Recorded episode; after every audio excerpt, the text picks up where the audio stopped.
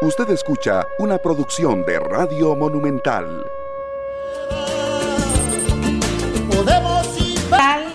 Buenos días, Costa Rica. Buenos días, Costa Rica. Estamos de nuevo juntos para generar opinión pública y aportar a la opinión pública nacional, porque tratamos de tener voces que les den muchos elementos de juicio para que ustedes puedan tener una mejor opinión, puedan razonar mejor sus opiniones y aportar a esa opinión pública, aportar a, esa parte de opinión pública que se manifiesta en redes sociales con un nivel diferente, con un nivel alto, claro, constructivo. Y entonces eso se vuelve algo enorme, inmenso, poderoso. Cuando se utilizan las opiniones, eh, bueno, sin tener conocimiento de las cosas, por una parte. Y hay otra cosa importante también, ofendiendo, insultando, diciendo malas palabras, palabras soeces, se pone de manifiesto un país que no es educado, que no es culto, que no ha sacado provecho de la educación que Costa Rica le da a todos los que viven en este país, sean de este país o no sean de este país. Y entonces nosotros hacemos ese esfuerzo cada mañana eh, y también contando con el aporte de ustedes a través del 84747474. ¿Qué han pasado cosas? Han pasado varias cosas. Patronos podrán presentar planillas por medio de CICEDE a partir de hoy martes aquí en Costa Rica. Esas son parte de las medidas que se están implementando ya para contrarrestar los efectos del hackeo, en este caso en la Caja Costarricense del Seguro Social. El precio de venta del dólar superó 700 colones en ventanillas de siete entidades financieras desde ayer. Problemas técnicos en el sistema Exonet impidieron que el Ministerio de Hacienda anunciara ayer el levantamiento del sistema TICA que es el sistema informático utilizado por los usuarios de aduanas para la transmisión de información de importación, exportación y tránsito de mercancías, así como de pago de impuestos, eh, aduaneros de manera electrónica y automática. Después del hackeo, los trámites aduaneros se realizan mediante un proceso manual y de correo electrónico, como ya les hemos informado a ustedes en algunas oportunidades. ¿Qué ha generado? Y esta situación que se presenta ahora, bueno, eh, ha generado grandes retrasos. En las últimas semanas se, se evidenció en las últimas pruebas, perdón, realizadas en las últimas horas, se evidenció una dificultad técnica en el sistema de... ¿Para qué? Porque en esto tiene mucho interés esta noticia. Eh, eh, se evidencia una dificultad técnica en el sistema y por un asunto de responsabilidad el ministerio no pondrá a disposición de los costarricenses un sistema que no cumpla con todas las funcionalidades que existían previo al hackeo. Eso lo dijo el propio ministro de Hacienda, Nogui Acosta. Hasta tanto no cumpla las funcionalidades que tenía antes del hackeo, no se pondrá eh, en funcionamiento este, el sistema, eh, teniendo en cuenta que se está trabajando duramente eh, en el tema. Bueno, esta historia de situaciones que se han cuestionado en bomberos, para decirlo de alguna manera, y en relación al director de bomberos. Eh, bueno, están teniendo movimiento, desarrollo. Ayer se informó que suspendieron cinco días sin goce de salario al director de bomberos por uso de 10 millones de colones de caja chica para diseño de esculturas.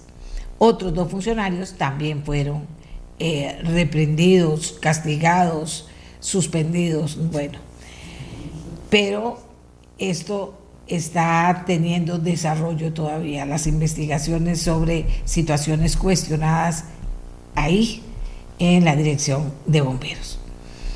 Aumento del 2.48% en los salarios mínimos del sector privado solicitan representantes de los trabajadores privados ante el Consejo Nacional de Salarios. El sector empresarial pidió más tiempo para presentar su propuesta, la cual será planteada el próximo lunes 27 de junio. Ya se fue junio. Bueno, y el uso de vacantes, el, uso de vacunas anti-COVID para menores de 5 años será sometido a análisis de comité de vacunación en Costa Rica. ¿Usted qué piensa de eso? Bueno, ayer también en Costa Rica, ah, bueno, vamos a ir a ver qué, qué tenemos en el mundo que compartir con ustedes. Una ola de calor que la semana pasada asoló buena parte de los Estados Unidos comenzará a moverse hacia el este con temperaturas peligrosamente altas, alerta el Servicio Nacional de Meteorología de los Estados Unidos. El pronóstico es de temperaturas muy por encima de lo normal desde las llanuras centrales de Estados Unidos hacia el medio oeste superior. Las altas temperaturas ya comenzaron a desplazarse hacia el este por la región de los Grandes Lagos. En Chicago, la tercera mayor ciudad de Estados Unidos, se pronostican 37 grados centígrados. La ola de calor se desplazará hacia el sureste con hasta 43 grados en las costas del Golfo de México. Un clima virulento con tormentas eléctricas, inundaciones repentinas y lluvias extremas. Bueno, eso se llama, señores, cambio climático, aunque nos digan, ah, es que es lo, natural, no tiene nada de natural. Esto es resultado del cambio climático, que a su vez es el resultado del maltrato que le hemos dado al planeta, de cómo lo contaminamos, de cómo lo ensuciamos, de que no nos importa. Eh, eh, es una situación muy fuerte, el tema de la basura es enorme, el tema de todo lo que se podría usar eh, en cada casa para que se reciclara y hasta se pudieran producir productos nuevos es el mínimo. Y Costa Rica que tenemos noticias de Costa Rica serias que comentar hoy en el programa, pero Costa Rica no reacciona, usted no reacciona en ningún sentido. Fíjese que cuando uno por cualquier situación tiene que salir a caminar, aunque sean 200 metros, se encuentra, y voy a decir, ah, doña, me van a decir, doña Amelia, eso no es basura. No, no, es, es cómo es las gentes, cómo son. Entonces, Sacan a los perritos, porque ahora todo el mundo tiene perritos, incluida yo. Aquí están mis perritos, por cierto, que no se me enojen. Pero sacan a los perritos, o a los perros medianos, o a los perrotes, a todos los sacan a pasear y ensucian todas las calles y no las limpian los dueños no las limpian y salen a caminar con ellos o las dejan salir afuera a hacer sus necesidades y que después entren a la casa y dejen sucias las calles, sucias las aceras para caminar. Eso habla de un pueblo que, que no hace bien las cosas, porque estamos educados para no hacerlo. Uno ve gente muy joven, eso sí, muy joven, que anda con su bolsita para que si su perrito hace eso, pues se le recoge, se dobla y va y se pone en el basurero. ¿verdad? Pero ¿qué les digo de la basura en general? O sea, los barrios llenos de basura. Las personas permiten que los perros de sus casas salgan a abrir las bolsas de basura de sus casas y entonces pasa uno y ve esas bolsas abiertas porque los perros, si usted los educa, imagínate, no los puede soltar a la calle a que hagan, a que hagan lo que les dé la gana. Eso habla mal, porque usted, yo lo estoy diciendo en el, en el nivel más elemental, para decirlo de alguna manera. Pero si usted comienza a elaborar eso y se da cuenta de lo que estamos haciendo con el planeta, los seres humanos, cómo lo ensuciamos, cómo lo contaminamos, cómo quitamos árboles para hacer edificios de puro, de puro, de puro cemento, sin respetar que debería haber un balance entre todo el cemento que se puede hacer y todos los árboles y toda la naturaleza que haya alrededor. O sea, todo eso lo estamos haciendo. Y a raíz de que les digo, clima virulento, con tormentas eléctricas, inundaciones repentinas y lluvias extremas. Si ustedes no se han dado cuenta, usted me dirá, no, doña Amelia, pero eso es en Estados Unidos. No, eso es ahí nomás. Y si ustedes no se han dado cuenta, aquí tenemos lluvias extremas, inundaciones repentinas también y tormentas eléctricas en una dimensión muy diferente a la habitual, o sea, a veces virulenta también. Pero eso, ¿por qué? ¿Cuál es la causa? Deberíamos saberlo aquí, ya. Pero nos gusta eh, no escuchar. Mejor no escuchemos. Ay, que señora más necia. No, no, no, no. Esto hay que hablarlo todos los días. Y si usted va para su trabajo o conversa tomándose un café con un compañero, una compañera de trabajo, háblelo. ¿Y vos qué haces? ¿Y cómo lo haces? Y no te preocupa. ¿Y qué va a pasar con nuestros hijos y con nuestros nietos? ¿Verdad? Y entonces usted puede ayudar a crear conciencia, que es la que finalmente moverá que las cosas cambien.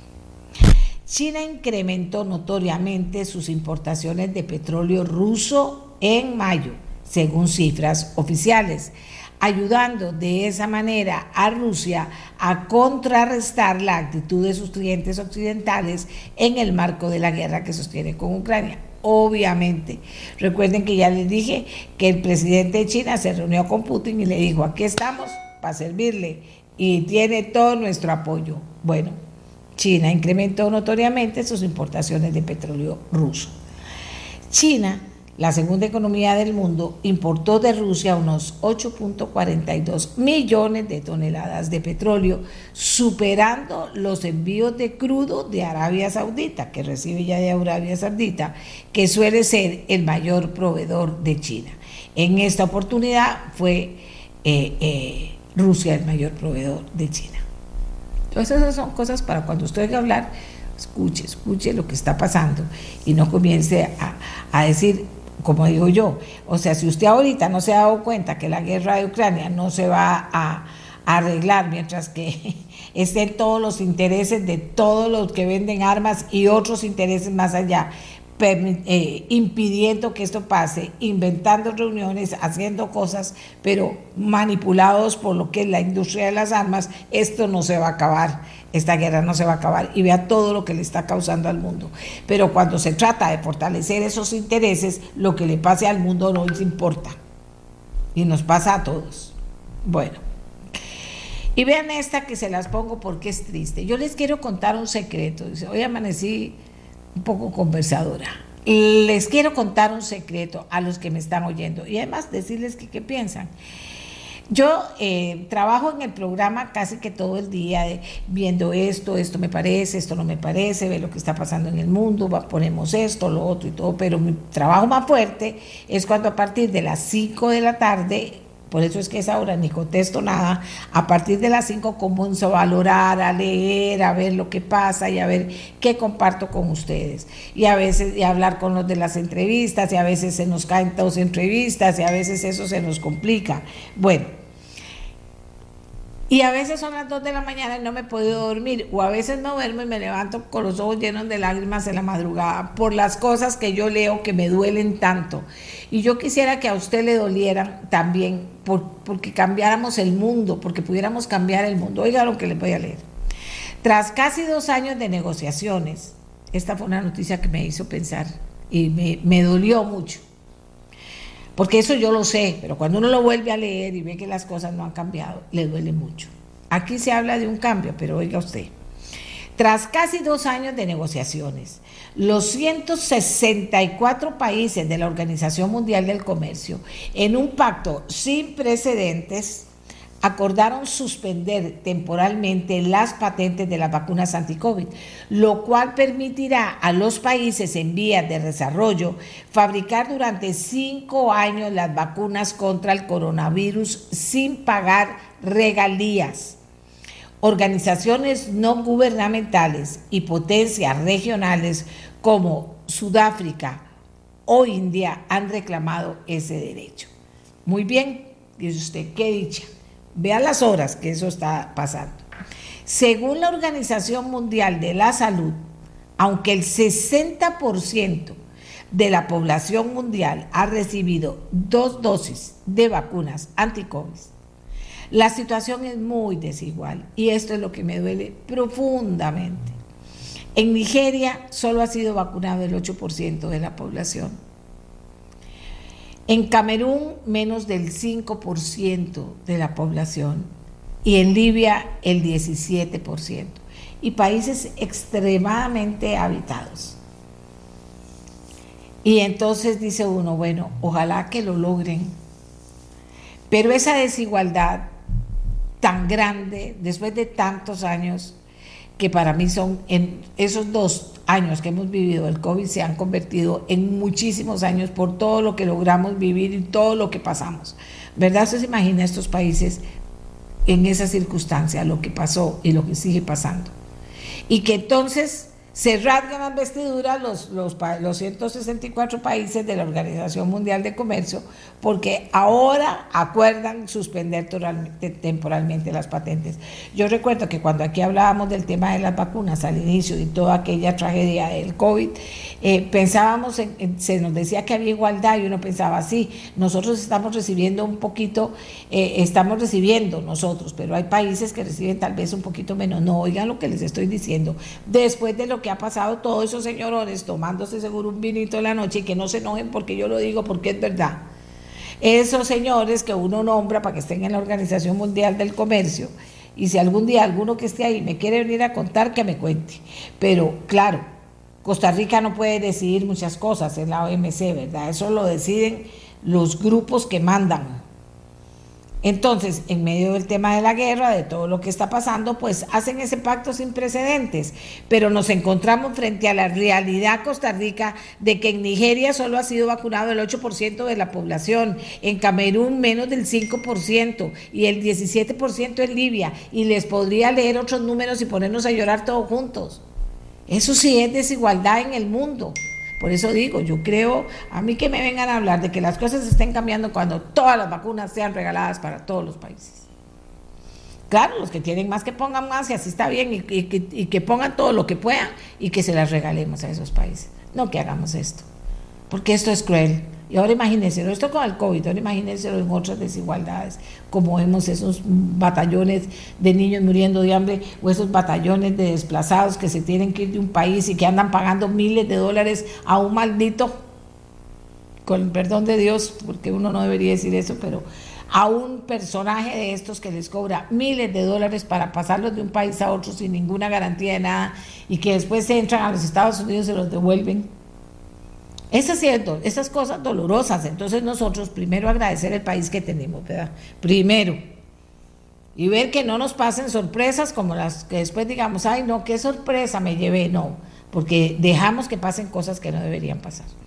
Eso les quería decir porque de verdad que me duele, me duele, me duele, o sea, no, no lo puedo controlar el dolor que me causa. Y digo yo, así se los digo yo a ellos también porque yo sé que compartimos una visión de mundo también. Eh, vamos a ver, aquí me están pidiendo el link y con mucho gusto, ya se los voy a pasar. Pero eh, decirles eso, Costa Rica, porque tenemos que tener esa sensibilidad, tenemos que tener esa sensibilidad. O sea, no hay tu tía. Si un país no es, es sensible ante esas cosas, eh, no cuida lo que tiene, no cuida que las desigualdades en su país no sean tan serias, no cuidan los desperdicios, votan la plata que nosotros le damos los gobiernos y las votan en cosas que están mal hechas o que no o, no mejoran las que están mal hechas para que no se pierda la plata y le podemos ayudar más a las personas que menos tienen. Eso es así. Así funciona. Bueno, vamos a ver aquí, vamos a ver aquí, vamos a ver aquí. Eh, bueno, tengo más cosas que contarles. Hay gente que dice, doña Amelia, que qué está pasando en Alajuela. Un operativo. Un operativo, amigas y amigos, que eh, vamos a seguirnos dando cuenta de cosas que están mal, pero lo que me gusta es que se hagan operativos, se detenga la gente y que venga la justicia pronta y cumplida también, ¿verdad? No que se detenga, lo saquen para la calle o se detenga y pasen 20 años resolviendo un juicio o todas esas cosas que también están pasando en este bello país, que si eso no cambia, yo no sé dónde vamos a ir a dar, pero eso también tiene que cambiar. Ok, ahora le voy a pasar a Gustavo el link que me está pidiendo con mucho gusto. Ahí está. Y contarles a ustedes, porque como les dije, hoy amanecí conversadora, contarles a ustedes que, qué es lo que vamos a tener en el programa.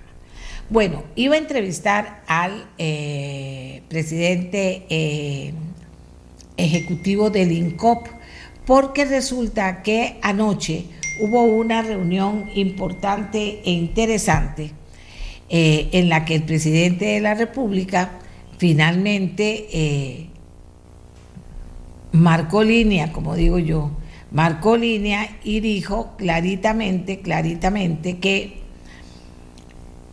debe haber una negociación inmediata del contrato del puerto de Caldera eso lo exige el presidente Chávez tras una reunión urgente con cámaras empresariales que le transmitieron que hay una crisis en ese puerto que impacta el precio de muchos productos y servicios al país. Por supuesto que hay una crisis, desde hace tiempales hay una crisis que no se ha querido resolver y ahora en estas circunstancias actuales se vuelve más grande. Y entonces el presidente dijo, negociación inmediata del contrato del puerto de Caldera. Conversé con el señor del ayer para que hoy estuvieran. Ellos están ahora eh, elaborando, elaborando una propuesta importante para que se pueda habilitar de la mejor manera ese puerto. Y como siempre digo, ¿y por qué no pensar en el gran puerto de Caldera que se podría construir ahí? Pero en fin.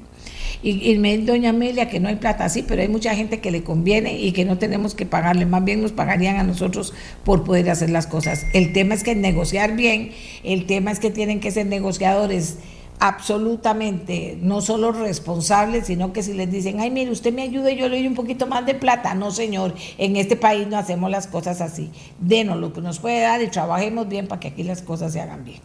Ya. Bueno, entonces, ya una vez que reparte eso, les cuento la otra parte que me faltó contarles, que es, ah, bueno, esa que es muy importante, esta de, las negociaciones de Caldera, no vamos a poder profundizar en el tema porque eh, sería con el señor del INCOP y además están las cámaras también muy, muy comprometidas con ese tema. Ojalá que logren hacer algo rápido. Si el presidente está de acuerdo en apoyarlos, pues qué belleza. Y entonces caminemos, caminemos claro, con buena letra, pero rápido y arreglemos las cosas por Cristo que está en el cielo. Y si hay intereses ahí metidos para que eso no pase, denunciémoslo. Ahora hay que ser así, denunciémoslo. Consigamos pruebas primero y después denunciémoslo. ¿Por qué, ¿Por qué les digo eso? Porque así es. Aquí hay intereses como en la guerra de Ucrania, intereses que están, que primero y montaron todo lo que se montó para que hubiera guerra y ahora no quieren bajarse del tren porque eso es plata para ellos. Platales, no plata, platales. Y además acuérdese, y lo dijo el Papa, no lo estoy diciendo yo, ya yo lo había dicho, porque es obvio y yo pertenezco a una generación que nos hemos dado mucha cuenta de que la industria de la guerra es la industria de los de las armas y de los que construyen ciudades después. Eso es verdad. Lo dijo el Papa y dijo que también prueban las guerras, nos toman como conejillos de indias a todas esas poblaciones para probar las armas que después, si son efectivas, venden en millones una sola arma a los países que a su vez están metidos ahí haciendo lobby para que haya guerra y haya guerra para que ellos ganen plata. Así es de fácil. Ah, pero nosotros no hacemos nada. Deberíamos poder hacer algo y eso, eso lo hace a uno sentirse más frustrado. Bueno, universidades de Yale y de Columbia, dos grandes universidades del mundo, incluyen a Costa Rica, oiga usted bien, no se asuste, entre los peores países en materia de uso de agroquímicos y plaguicidas. Ese es un tema que vamos a tocar y va a ver usted qué interesante. Luego, ¿Piensa usted a viajar a Qatar al Mundial de Fútbol? Unos piensan que eso está muy lejos, pero otros también dicen, está muy lejos, pero a mí me gustaría saber cuánto es, a ver si voy. Otros dicen, ¿cómo se te ocurre si eso es carísimo? Y otros, mira, con ese calor insoportable que va, yo no podría, no, no, me la juego en ir hasta Qatar. Pero lo cierto es que costarricenses en el mundo y aquí en este país eh, están averiguando al menos los detalles sobre esa inversión para acompañar a la CELE. Y entonces ese es un tema que vamos a tocar hoy, desde una perspectiva, digamos que un poco diferente, en el sentido de que ese es un país muy diferente, en el que usted si siquiera piensa en ir a Qatar, debería tener muy claro, debería tener muy claro todo lo que hay que hacer. Bueno, yo quiero agradecer porque conseguí a una persona de la FIFA, y a una costarricense que ha estado muy relacionada con todo el tema de mundiales e inclusive de este, de este mundial a Qatar, para que nos cuente cómo es que está el tema realmente y si hay costarricenses que quieran ir y hay posibilidades de que vayan, porque yo también digo, eso es carísimo, sí, sí, sí, Bueno, pero uno nunca sabe y siempre hay gente que quiere que tomen medidas porque eh, es un país diferente, de una cultura diferente, de una forma de hacer las cosas diferentes. Y si usted no cumple tabla con lo que dicen, lo devuelven. Y diga y llore lo que sea, lo devuelven. Vamos a tocar ese tema. Bueno, y ahora quiero rescatar lo que dijo el presidente, un pedacito de lo que dijo el presidente Rodrigo Chávez ayer a los magistrados de la Corte Suprema de Justicia. Él fue invitado por el presidente de la Corte Suprema de Justicia, don Fernando Cruz, a visitarlos. Él llegó a hacer una visita de cortesía y aprovechó para hablar. Y habló como generalmente nos ha acostumbrado el presidente Chávez a hablar. Habló fuerte, eh, dijo cosas que que generalmente no se dicen en esas reuniones, son reuniones como muy protocolarias, pero las dijo. Mejor uso del presupuesto, evitar judicialización de la, eh, de la política, eso es muy importante. Exhorta el presidente de la República a los magistrados de la Corte. También habló de denuncias malintencionadas todo esto en esa visita que les decimos hizo el presidente de cortesía, invitado por el presidente de la Corte Suprema de Justicia, Fernando Cruz, quien también tuvo una frase ahí de respuesta a lo que dijo su invitado ayer a la Corte Suprema de Justicia. Veamos el pedacito este del presidente Chávez como parte de si usted tiene interés en conocer más de lo que dijo, tendrá posibilidad de escucharlo y de opinar sobre el tema. Veamos. El país va a cumplir casi un año de no contar con un fiscal general. La prolongada ausencia de, este de esta figura lacera, daña las importantísimas funciones del Ministerio Público y afecta sensiblemente la política de persecución penal del país. La, la tardanza en su designación es zozobra para el pueblo costarricense que clama el proceso ágil, contundente y efectivo, sobre todo de los casos de corrupción que tanto lastiman las bases de nuestro Estado y a donde el pueblo ve con tristeza que no hay progreso suficiente y que permanece demasiada impunidad. Bueno, no solo dijo esto, dijo muchas cosas más unas más fuertes, otras menos fuertes, las dijo el presidente, de inmediato hubo reacción, ¿en dónde? En el plano más político de todos, que fue en la Asamblea Legislativa, hubo reacción ahí, pero también hubo reacción en los costarricenses. Póngale cuidado a lo que dijeron los costarricenses. Ayer estuve hasta largas horas de la noche leyendo en redes y hoy en la mañana todavía leí más de lo que la gente dice sobre lo que el presidente dijo a la Corte Plena. Los diputados han insistido en el tema de, sin duda alguna, en el tema de, la intromisión de poderes. Otras personas dicen, pero si lo invitaron que fuera y respetuosamente habló y dijo cosas que se puedan considerar intromisión o no, ¿cómo lo ve usted? Yo no voy a opinar, ¿cómo lo ve usted? ¿Qué opina usted y qué opina de lo que dijo el presidente?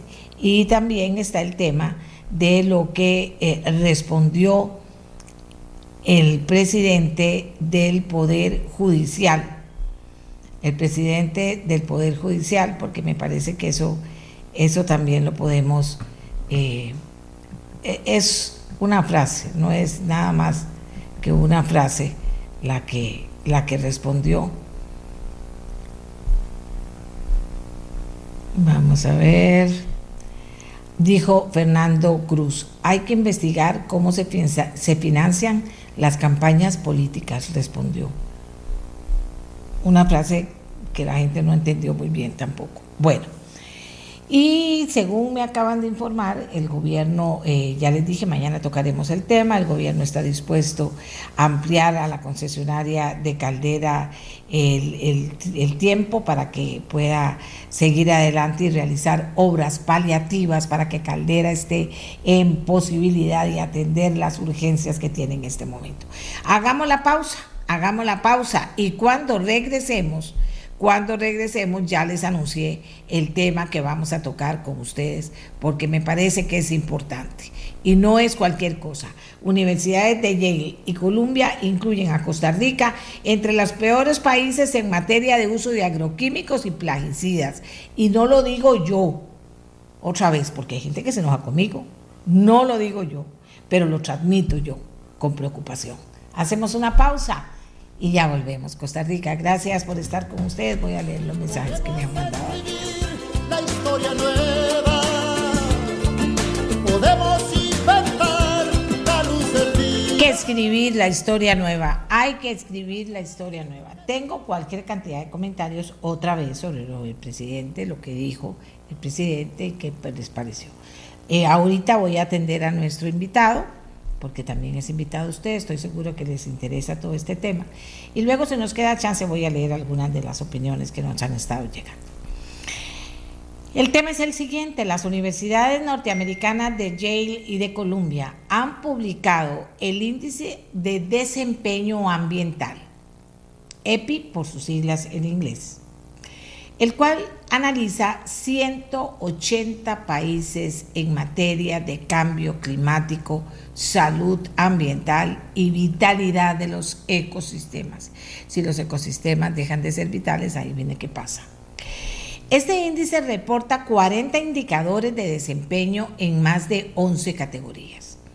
En este prestigioso reporte, Costa Rica se sitúa en la posición 68 muy por debajo de lo que se esperaría de un país que hace ratantísimo autobombo de la supuesta efectividad de sus políticas ambientales.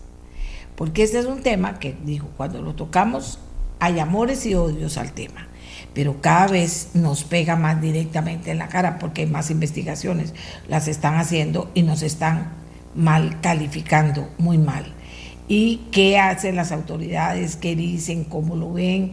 Estos no son temas fáciles. Pero hay gente, como don Henry Picado Cerdas, que es investigador de la Red de Coordinación en Biodiversidad y miembro de la Federación Costarricense de Conservación de la Naturaleza, FECON, quien es un estudioso de los temas ambientales y conoce de este informe de las universidades de Yale y de Columbia para que nos sitúen cómo está Costa Rica y por qué está en esa posición Costa Rica y si ha bajado en la posición o si más bien ha subido en esfuerzos por lograr contrarrestar esta situación. Don Henry, los saludo, muy buenos días. ¿Por dónde empezamos? Buenos días, doña Amelia. Muchas gracias por invitarme y un saludo a toda la audiencia que nos acompaña hoy en día. Empezamos por, por mencionar que este informe tiene más de 10 años de hacerse doña Amelia. Imagínese que en la primera edición de este informe salimos eh, muy bien calificados. Costa Rica estaba entre los primeros cinco países de mejor desempeño ambiental en general. Y como bien usted decía, no se trata de, evaluaciones simples, sino que es una serie de, de, indicadores eh, que, que, le dan un resultado final a, a las notas que ponen a 180 países.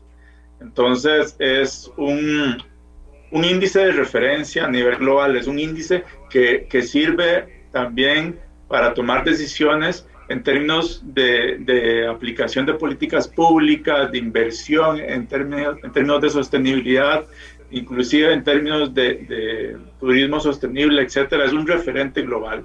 Y es muy preocupante que 10 años después el país haya bajado 65 categorías. Es decir, 65, 64 países están encima de Costa Rica en términos de sostenibilidad ambiental, porque sacamos muy malas notas, sobre todo en, en, términos de manejo de eh, los riesgos de los pesticidas y también manejo de la efectividad de los eh, insumos eh, fertilizantes, pero también hay notas sobre el tema del reciclaje, que es quizá la peor nota que tiene el país. Estamos hablando de una nota de 5 sobre 100. O sea, imagínense, ni siquiera, ni siquiera el 10% de lo, que, de lo que el indicador pide, el país está cumpliendo en términos de reciclaje. Eh, en términos de, contaminación en el mar, también estamos en una nota de, 17 sobre 100, pésimo. Eh, de sobrepesca en nuestras aguas también de los océanos en 17 sobre 100. Eh, es preocupante, doña Amelia, que, que, que estos índices estén cayendo tan aceleradamente, pero también es una situación que las organizaciones ambientales ya hemos alertado desde, hace mucho tiempo. Hemos hecho eh, denuncias y al parecer y, muy tristemente estas denuncias eh, no han sido escuchadas por muchos de los eh, que toman decisiones en este país y nos están llevando a un escenario de insostenibilidad ambiental perdón, muy grave. Vamos a ver, ¿por qué? ¿Por qué pasó eso? ¿Qué fue lo que pasó? ¿Dónde fallamos? Eh, ¿Cómo, ¿Cómo verlo? Lo del reciclaje, pues es, uno no tiene ni que decírselo, ya uno lo sabe. No hay esfuerzos de verdad importantes, no hay una política clara, no hay un empuje, porque aquí se aprueban las leyes y después no pasa nada. En el campo de los pesticidas, eh, los plaguicidas, eh, siempre se nos habla de que se podría hacer cosas que no se hacen finalmente. O sea, ¿dónde está que hemos fallado en estos 10 años, en estos 8 años, digamos, para ponerlo en referencia a los dos gobiernos pasados? ¿En qué hemos fallado tantísimo para merecer esa calificación? Sí, eso es una pregunta muy importante que deberíamos estar haciendo como sociedad. ¿En qué está fallando el conjunto de la sociedad en términos de cuidado de la naturaleza? Porque el mismo índice de las universidades de Yale y Columbia eh, alertan sobre el gravísimo riesgo que tienen casi todas las aguas eh, limpias de este país de ser contaminadas por agroquímicos. Eso nos debería tener muy preocupados y, deberíamos de ponernos eh, las, enrollarnos las mangas y trabajar para que esa contaminación que ya se ha dado en por ejemplo, en Cipreses de Cartago, donde más de 3.000 personas en este momento están tomando agua contaminada con clorotalonil, un fungicida altamente peligroso, prohibido en la Unión Europea, y que el país eh, se da el lujo de recibir plaguicidas y ser el basurero de, de, los venenos que no quiere el resto del mundo. Doña Mel, imagínense que en el país se comercializan 133 agrovenenos que están prohibidos en otras partes del mundo. ¿Por qué? Porque están prohibidos en otras partes del mundo, sobre todo porque son altamente contaminantes de las fuentes de agua o porque sencillamente causan cáncer o malformaciones congénitas, eh, etcétera. Inclusive hay pesticidas que se usan en este país todos los días que le causan daños cognitivos a los niños en el desarrollo primario de, sus primeros años les causan, eh, les causan un impacto en su forma de aprender. Y, eso es muy grave. Estamos eh, eh, hipotecando el futuro de las generaciones que vienen, inclusive en términos de, educación y de desarrollo personal. ¿Y por qué? Porque no hay un control sobre lo que el país importa en términos de plaguicidas, no hay una revisión exhaustiva de los expedientes, de, los plaguicidas para saber qué pasan con ellos y se aplican en un entorno este, como el nuestro, que es tropical, que llueve muchísimos eh, días al, al, año, donde los ciclos de cultivo son constantes y no, y no estamos cortados por un invierno como en, las, como en los países del norte, donde solo pueden cultivar durante el verano cuando no nieva. Entonces, eh, estamos en un país donde los dobles estándares, las dobles formas de medir las cosas nos están llevando a la trampa, porque suena muy raro, Costa Rica está mal calificado en términos ambientales cuando nuestros gobernantes han salido al país a, recibir premios, a recibir constantes este, eh, reconocimientos de un supuesto desarrollo sostenible que a la luz de muchas organizaciones comunitarias y ambientales como las que yo pertenezco, es eh, simplemente una falacia y estamos más bien eh, retrocediendo muy aceleradamente en términos de protección ambiental, viendo cómo se desfinancia el SINAC, viendo cómo se desfinancian los parques nacionales, viendo cómo cada vez es, es eh, menos la cantidad de gente que cuenta, por ejemplo, la, el Parque Nacional Corcovado, donde ya la Procuraduría de la República dijo que, que, se ocupan más de 68 guardaparques, etcétera. Digamos, es una infinidad de cosas que está pasando en este momento.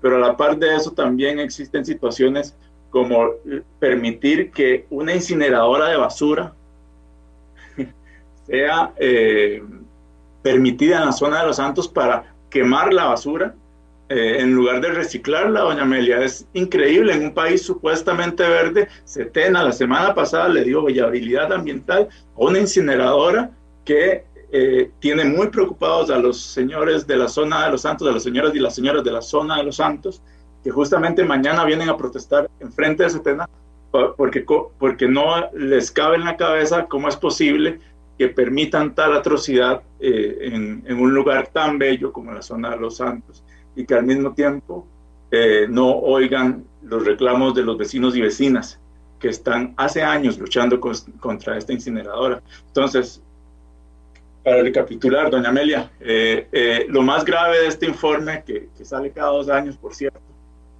es que el, el país tiene una pésima nota en términos de manejo de, de, pesticidas y sobre todo de pesticidas altamente peligrosos y pesticidas que deberían de estar prohibidos porque ya los han prohibido cientos de países. Vamos a ver, Henry, Henry, en, en, materia de pesticidas, ¿cuál es el estado de situación? ¿Qué es lo que pasa realmente con el tema de los pesticidas que yo entiendo? Yo entiendo claramente que los que los que manejan, eh, los que fabrican las armas quieren que haya guerra en Ucrania y en cualquier parte y les vale el resto del planeta, pero vieras que me cuesta entender que, qué es lo que aquí eh, eh, no se ha hecho, por más que se dice que hay que hacer cosas. ¿Qué es lo que no se ha hecho? ¿Quién lo detiene?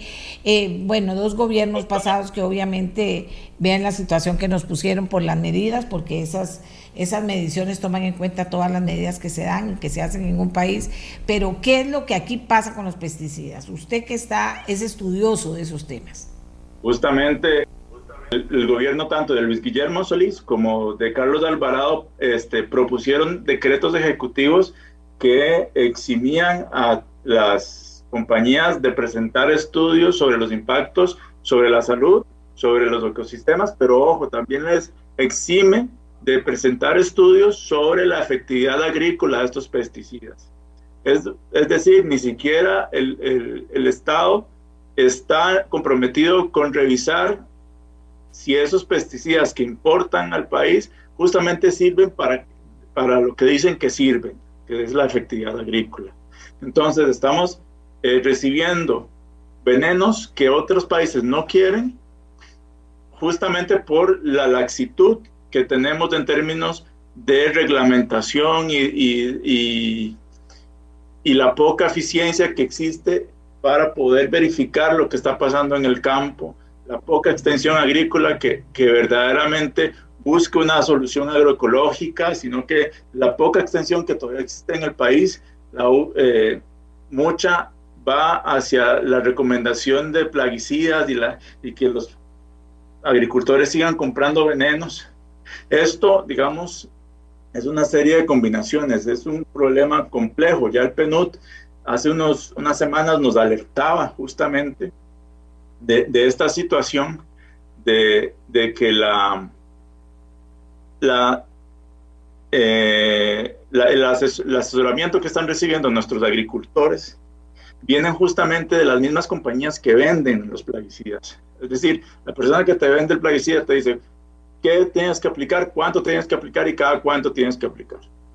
Y eso nos está llevando a un sobreuso de plaguicidas brutal. Y lo otro muy importante que hay que tener claro es que las personas o las empresas que están eh, importando plaguicidas en este país tienen un privilegio fiscal muy importante, el cual le exonera de muchísimos impuestos a la hora de importar estas sustancias. Y eso, eh, el PNUD, no lo decimos los ecologistas, lo dice el, Programa de Naciones Unidas para el Desarrollo Sostenible. Este, en el país se importan plaguicidas y la renuncia fiscal que esto eh, significa es de casi los 38 millones de dólares al año. Eso equivale nada más y nada menos a la totalidad de los pagos por servicios ambientales que da el país, para que se hagan una idea. Entonces, esta renuncia fiscal de los, de, los impuestos a la importación de plaguicidas tampoco quiere decir que los plaguicidas sean más baratos. el Ministerio de, Economía, Industria y Comercio, el MEIC, en el 2012 ya señaló que estas eh, exoneraciones no llegan al consumidor final, es decir, no llegan al agricultor ni a la agricultora. Estas exoneraciones se quedan justamente en eh, las empresas importadoras de veneno, lo cual lo, hace un negocio muy eh, rentable. Entonces, estamos ante una situación que, que, podríamos mejorar como país, podríamos tener mejores controles, pero además podríamos buscar como país que, que esta renuncia fiscal se transforme más bien en una, eh, en una ventaja en términos ambientales y que, y que esos impuestos se puedan cobrar a los importadores de venenos y con eso invertir en agricultura ecológica, por ejemplo, este, o subsidiar algunas situaciones para que las personas puedan transitar desde la agricultura convencional a la agricultura orgánica. Existen muchas eh, ideas muy valiosas, digamos, que han salido de distintos espacios organizativos y, yo creo que lo que necesita el país es un debate eh, eh, importante en términos de, agrovenenos, que, la, que las, los puntos se pongan sobre las 10 y que verdaderamente exista eh, un control sobre lo que el país está importando. Y si queremos tener estándares OCDE, ¿por qué no este, también eh, tener estándares OCDE en términos de prohibición de plaguicidas? ¿Por qué? Porque recibimos todos los plaguicidas que están este, permitidos en los países OCDE, por ejemplo, pero no prohibimos los plaguicidas que están prohibidos en los países OCDE. Es una doble moral en términos de registro de plaguicidas. Tenemos por un lado, que permitir plaguicidas altamente peligrosos que no quieren otros países, pero jamás pensaríamos en prohibir eh, los que hacen mucho daño y que ya está comprobado que son muy nocivos. Y ojo, incluso que son pesticidas de, de, de última generación, porque esta discusión de los plaguicidas de última generación es importantísimo tenerlo en cuenta. No es verdad que porque un plaguicida... Tenemos más elementos de esto de los plaguicidas de última generación. ¿Cómo funciona eso y, qué es lo que está pasando aquí con ese tema? Importante, doña Amelia. Imagínese que los plaguicidas de última generación eh, eh, ya están siendo catalogados como altamente contaminantes del agua, porque son en algunos de los casos este, muy eh, fáciles de filtrar en términos de, mantos acuíferos, por ejemplo. Eh, es que esto se tiene que agarrar caso por caso, molécula por molécula y decidir cuál molécula entrar. Aunque sea nueva, hay que revisarla.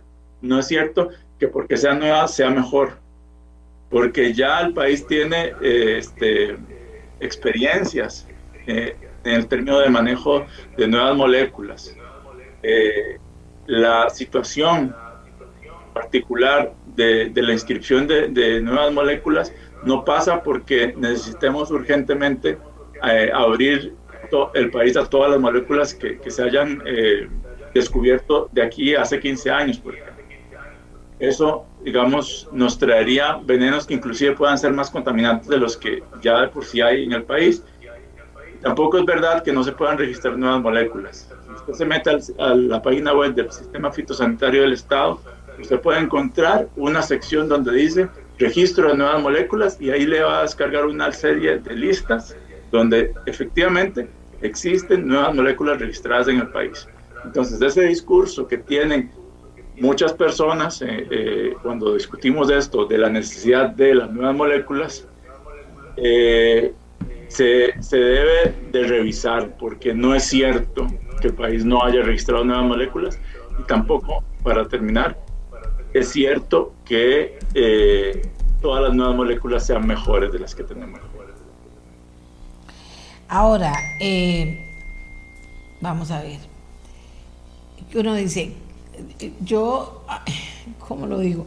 Eh, ¿Dónde está la, la, pared que impide que eso pase o el movimiento que provoca que no se hagan cosas que se deberían hacer a todo criterio, o sea, con el más elemental sentido común, dice, no hay que frenar eso, hay que arreglar esto, hay que revisar esto, hay que mover esto, hay que hacer lo otro, porque los plaguicidas eh, eh, eh, al final son, es lo que nos terminamos comiendo en las verduras, en las frutas, en, bueno, todas las cosas de sentido elemental, de sentido claro y práctico.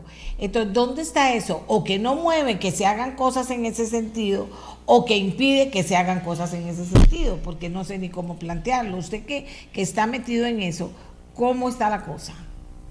Digamos, aquí nadie va a decir mentiras ni va a, decir falsos, simplemente va a externar preocupaciones y, y, tratar de ver en un sentido de ruta para dónde agarro para promover de verdad un debate sobre esto, cómo hago para saber dónde están los que dicen no y por qué dicen no. Y los que dicen sí, que nos expliquen por qué no hacen nada. También. Por supuesto, sería muy interesante preguntarle al sistema fitosanitario del Estado qué está haciendo en este momento con las 1.800 moléculas que en este momento están vencidas sus registros y que nunca han sido revisadas en términos de salud, en términos de efectividad agrícola, en términos de impacto ambiental y que se siguen vendiendo en el país. O sea, hay una eh, una dinámica que ha impedido que inclusive nosotros como consumidores y consumidoras de vegetales tengamos que soportar residuos en plaguicidas eh, en casi el 70% de los vegetales que consumimos hoy en día. Imagínense, el 70% de los, de los, de los eh, de los vegetales tienen residuos de plaguicidas. Eso es gravísimo y debería de ser tema importante. ¿Qué está pasando? Su pregunta, doña Amelia. ¿Por qué no? ¿Por qué es que no eh, hemos avanzado como país?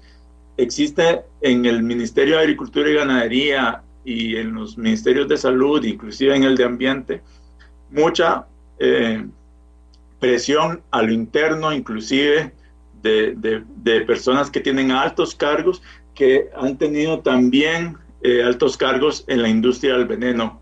Existen viceministros o asesores de, los ministros que han sido directivos de las cámaras de, venenos en este país.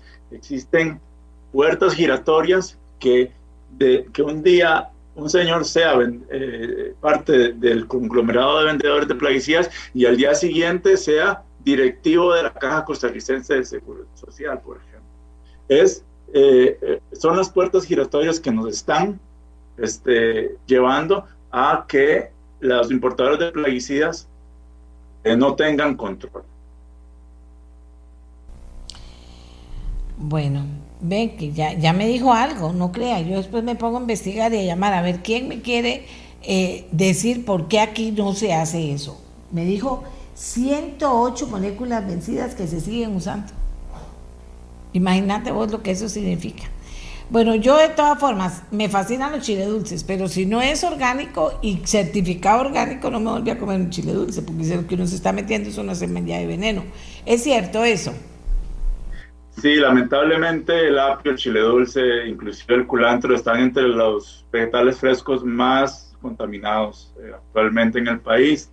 Y esto no debe ser eh, tampoco tema de, estigmatizar a nuestros eh, agricultores y agricultoras. Yo, inclusive también este, pienso que esto tiene que ver con toda una serie de factores que nos están empujando como sociedad a un sobreconsumo de plaguicidas innecesario, porque ¿cómo es posible que otros países similares, con una matriz productiva similar agrícola, tengan hasta ocho veces menos consumo de plaguicidas que nosotros? Ocho veces menos, doña Amelia. Entonces, ¿es posible producir alimentos sanos con menos veneno? Por supuesto que sí. Y necesitamos, como país, que estos, estos reglamentos de venenos sean revisados y que tengamos una discusión a la luz de la ciencia y la técnica, no a la luz solo de los negocios de, la importación de venenos. Yo le agradezco mucho, Henry. Eh, por eso yo busco a los jóvenes en estos temas, porque son más valientes, son estudiados, son muchachos que han estudiado, que han profundizado en el tema, eh, sin acceso todavía a la toma de decisiones, diría yo, o en muy pequeña medida pero son gente que, nos aporta conocimiento y nos llama la atención sobre el tema. O sea, no puede ser que haya un país que quiera desconocer, que quiera desconocer lo que está pasando. Ahora lo dice Columbia y Yale. ¿Qué dirán los que estudiaron en Columbia y Yale, que en Costa Rica hay muchos, de lo que está pasando con los plaguicidas a la luz del ranking de Columbia y Yale? O sea, ¿qué dirán esos estudiosos? Muchachos con títulos muy importantes, que no hay que prestarle atención a este tema. No sé. Aquí dice un señor que nos escribe, Adrián Fernández. Dice, muy interesante el tema. También existe el riesgo de producirse lo que llaman un efecto cóctel. Una sustancia de un pesticida puede tener cierto efecto y si se añade otro pesticida o fungicida a la misma fruta, los dos pueden interactuar y tener efectos que ni siquiera se han estudiado, dice este señor. Dice otro señor, no quieren usar otros productos por las comisiones mientras el producto se esté vendiendo. Dice otro señor, eh, como consumidores, ¿cómo hacemos para prevenir o lavar o qué tenemos que hacer especial para limpiar esos productos, las verduras, las frutas que tienen tanta contaminación? Dice otra persona. A ver me está hablando de otro tema.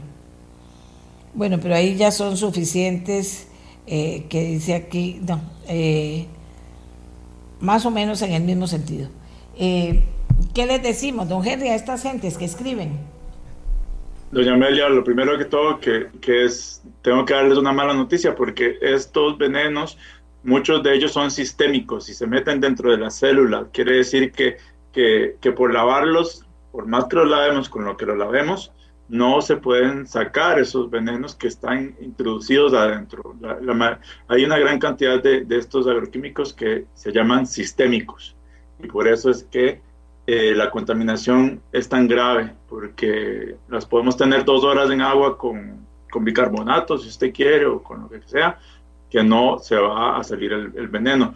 Lo más recomendable, eh, buscar eh, alimentos libres de pesticidas, hablar con, con nuestros eh, agricultores, personas cercanas que están produciendo comida y comprarles a nuestros vecinos y vecinas que sabemos que puede que tengan, tengan una producción más limpia, etcétera. Y también hay que organizarnos como consumidores, como personas que defendemos la salud, para exigirle al Estado como tal que haga algo en, esta materia porque ya tenemos todas las evidencias, tenemos todos los estudios que podemos tener y, tenemos historias tristísimas de, de 30 mil personas afectadas por el nemagón, que es una historia vieja y que el país lo conoce y que le ha costado muchísimo a las zonas bananeras y que deberíamos de, de recapacitar y tener un rumbo distinto de ahora en adelante.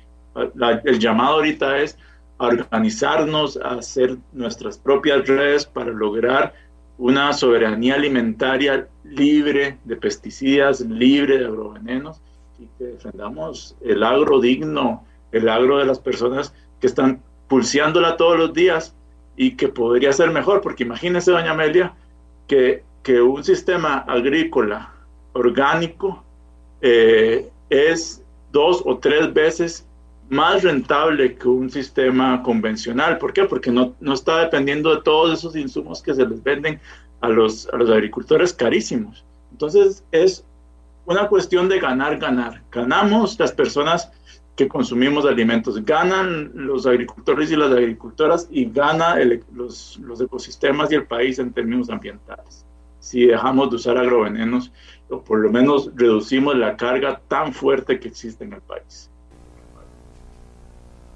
Oiga usted, yo no sé si han visto esa película que están dando sobre este caso, pero en este momento me están diciendo, relacionado con este tema, eh, de última hora, que la Corte Suprema de Estados Unidos confirma la condena a Monsanto Bayer por el caso del herbicida Roundup. Eh, y digo que hay una película, Goliath, y se me olvida el nombre de, ese, de cómo un gigante como Goliath venció eh, fue vencido por un campesino en los Estados eh, en, en, Canadá.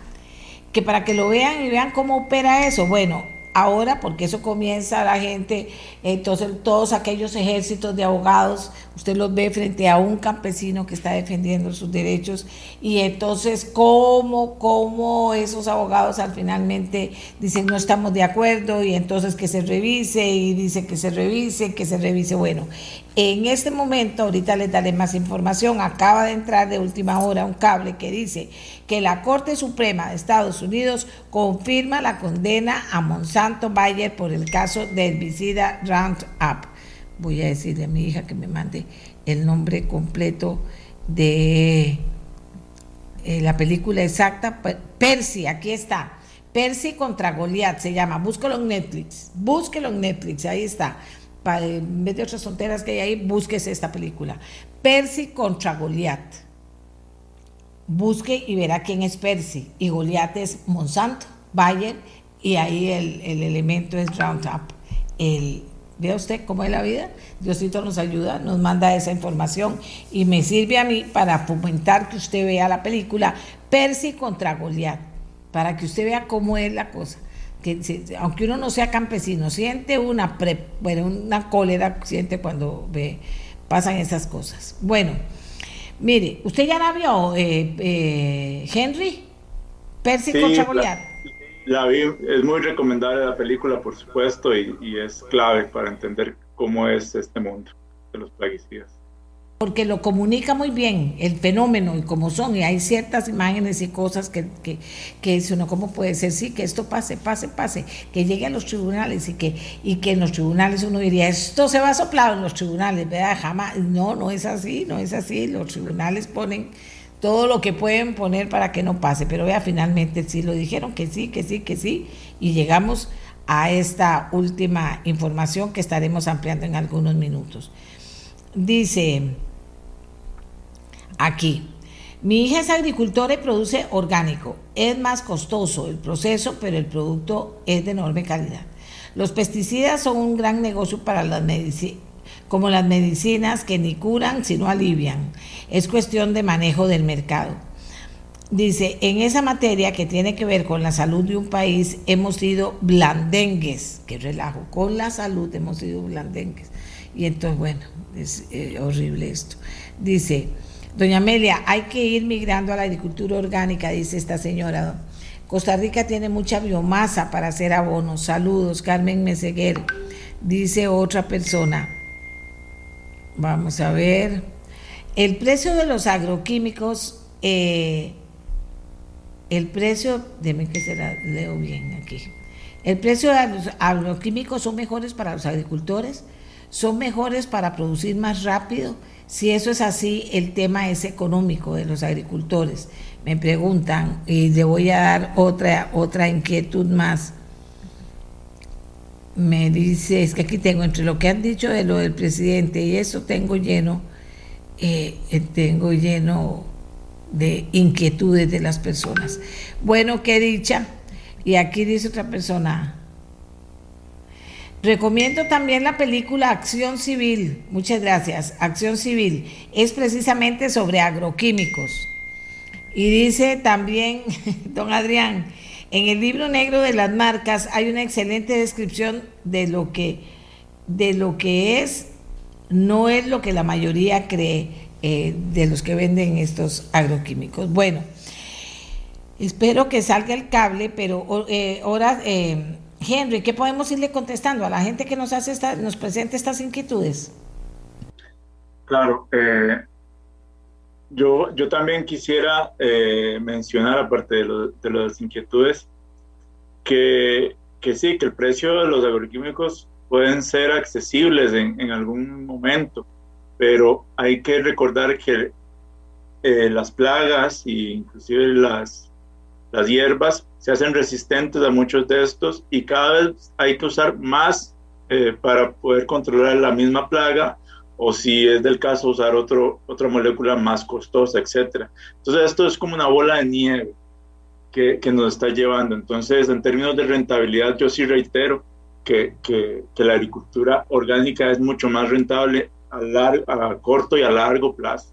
Y es una apuesta que le deberíamos dar de, de hacer como país. Pero también, doña Amelia, tenemos que presionar para que reglamentos, eh, decretos ejecutivos de prohibición, como, el, como la prohibición del paraquat o la prohibición del carbofurán, sean firmados eh, porque tienen años de dormir en las gavetas de los ministerios de este país y ningún ministro se ha eh, dignado a prohibir estos agroquímicos con expedientes que están llenos de evidencia jurídica, médica, entre otras, y que, y que tienen toda la potestad de hacerlo y eh, dejar de ser el basurero mundial de los pesticidas que no quieren otros países. Yo reitero esto porque es muy importante tenerlo claro y, y es hora de generarse eh, ese tipo de discusiones y, que públicamente tengamos eh, este, como país la posibilidad de, prohibir estos plaguicidas. Es cierto, eh, eh, tiene que ser gradual y tiene que ser este, eh, con cuidado, pero tampoco es imposible. Hay, hay una cosa que hay que tocarla, porque aquí mucha gente me la está poniendo, y es que el tema de que el orgánico es dos temas con los orgánicos, que lo compro desde hace años, ¿verdad? Pero a veces no los tiene una mano y tiene que ir a comprar en un lugar que uno sabe que no es orgánico. Pero en fin, hay que hacer, hay, hay tres cosas, vamos a, a, a, puntualizar. Una que es muy importante es que tengamos la garantía de que es orgánico, la certificación. Y en todo eso siempre se hacen negocios y eso es lo que me da cólera, pero la certificación de que son orgánicos para que usted tenga esa tranquilidad. Segundo, que los orgánicos son más caros, cuesta más producirlos. Entonces, que esté dispuesto a pagarlo, ¿verdad? Y tercero, que compremos orgánicos, que los busquemos, que los pidamos en la feria, que le ayudemos a la gente que está, que está eh, produciendo orgánicos. Y que también, si no tenemos claridad de que algo es orgánico, que le digamos a la gente, no le compro porque usted no me certifica que esto sea orgánico y no me parece orgánico. Perdón, doña Amelia, doña Amelia también este, no, no solo tiene que ser solo orgánico, es que tenemos que tener claro que se puede bajar la carga química. Este, existen experiencias de personas que, que, por ejemplo, producen zanahoria y han bajado un 80% la dependencia de los agroinsumos químicos provenientes del petróleo. Ojo, también eso es, import es importante. Entonces, es posible eh, hacer una disminución de la carga química que consume el país. Es muy plausible y no tenemos que tampoco convertirnos en orgánicos de, así de repente, sino que hay formas y posibilidades de hacerlo. ¿Cómo? Eh, hay que impulsar procesos eh, dentro del Ministerio de Agricultura para que sus or organizaciones de extensión agrícola sean robustas y tengan más posibilidades de hacer extensión eh, de, sustitución de insumos y no solo que sea una receta de, de venenos.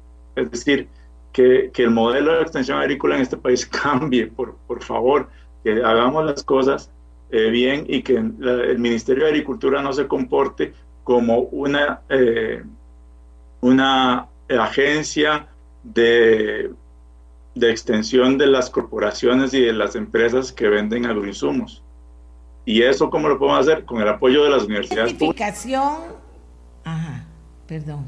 Usted conoce el, instituto, el, Centro Nacional Especializado en Agricultura Orgánica. Ahí recientemente se hizo un foro súper importante en el que se demostró que incluso eh, eh, la industria piñera, incluso productores de piña, pueden bajar muchísimo sus consumos de agroquímicos, haciendo sustitución de insumos eh, orgánicos, pero no necesariamente terminan siendo 100% orgánicos, pero sí le bajan muchísimo la carga, digamos, como para, para que tengamos también eh, que, que, en el panorama no solo negro y blanco, sino que hay unas tonalidades de grises a las que podemos este, apelar y que podemos hacer una transición como país. Es que está demostrado y es posible y podemos hacer esa transición de un país que consume eh, agroquímicos como si no hubiera un mañana hacia un país verdaderamente sostenible en términos de agricultura. Y aquí me dice, certificación libre de pesticidas también hay en arroz ya, a precios mucho más accesibles que los orgánicos, sustituyendo los pesticidas con productos biológicos. Oiga esto también, qué bueno. Eso es lo que le estaba diciendo justamente. Existen experiencias en muchos casos. Este caso del arroz es un caso importante también. Gente que está produciendo arroz de muy buena calidad y no y, y muchísimo, pero muchísimo menos. La Corte Suprema de Justicia de los Estados Unidos, donde sí hay intereses que se mueven, ¿verdad? Bueno, la Corte Suprema de Justicia de los Estados Unidos rechazó este martes un recurso de Monsanto, propiedad del grupo alemán Bayer, ratificando en forma definitiva la sentencia que le condenaba a pagar 25 millones de dólares a un jubilado que atribuye su cáncer al herbicida Roundup condena definitiva para Monsanto en Estados Unidos por herbicida Roundup y esto abre la puerta para más. Pero en fin, ¿qué le ha parecido la participación, Horacio? ¿Qué le parece? ¿Vio cómo participa la gente? Es un comentario, calcule cómo tengo que leer ahora comentarios después. Dice, ha solicitado productos orgánicos en mi feria del agricultor, pero ellos no parecen sintonizados con esa práctica terminemos con ese tema. Ferias del agricultor que no están sintonizados atrayendo la venta de orgánicos. Yo no voy a una feria que no tenga orgánicos. Dígame, ¿qué piensa usted, Horacio? ¿Cómo está el tema?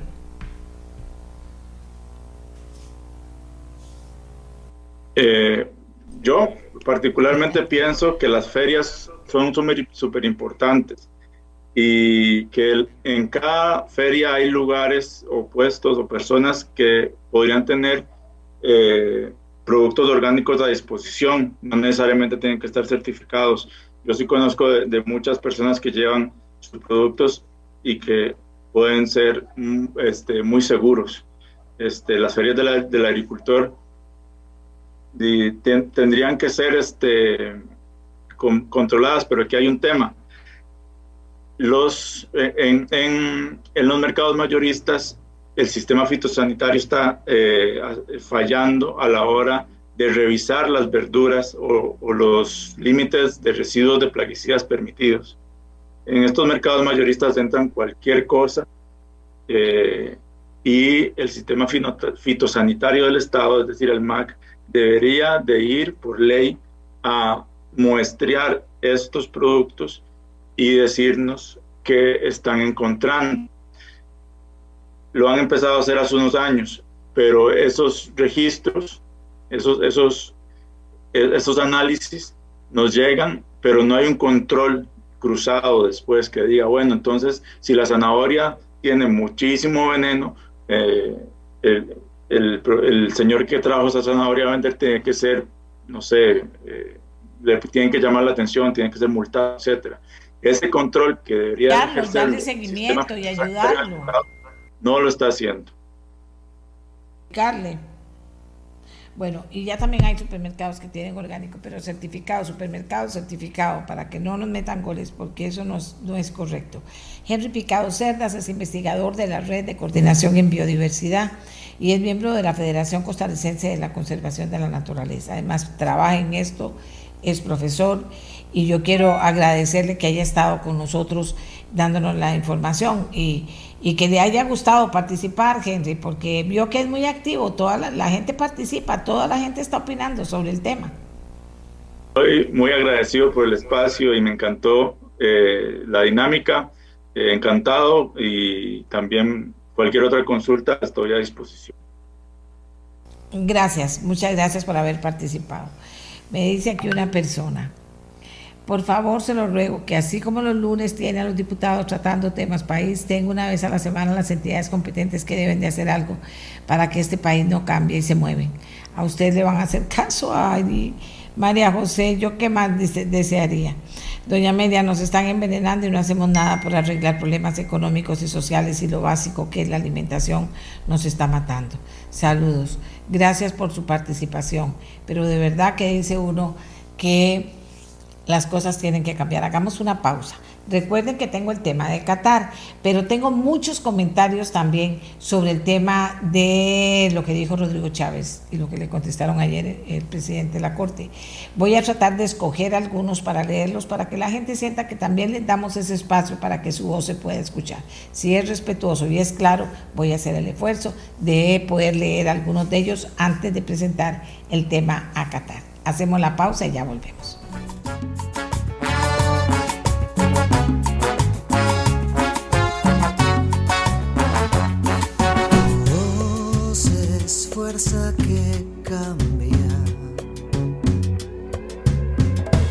Latido de un corazón. Aquí está. Aquí tenemos dos opiniones que voy a rescatar de todas las que tenemos.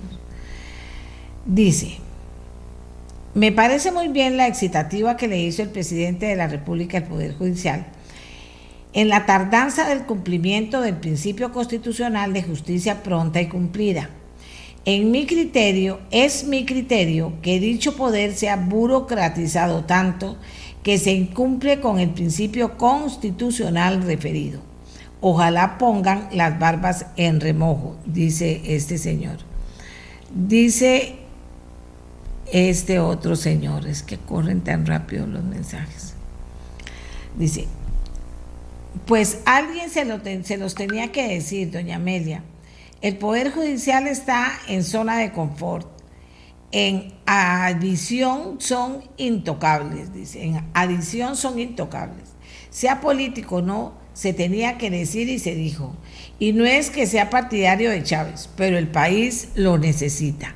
Esto es parte de los comentarios que nos han estado llegando sobre lo del presidente. Por eso les decía, voy a ver si busco uno de gente que diga que está incorrecto. Vamos a ver, pero esto se vuelve... Claro, yo feliz porque es mucha gente, ¿verdad? Dice... Bueno, aquí me están hablando de un montón de cosas, de casos de, de, de corrupción, pero resulta que no ese es el tema que vamos a tocar. Voy a devolverme a buscar los del presidente. Pero de, bueno, dice, tenemos esos tres poderes muy venido a menos. Durante años, lejos de beneficiar al país, han sido piedra de, tropiezo, de tropiezo.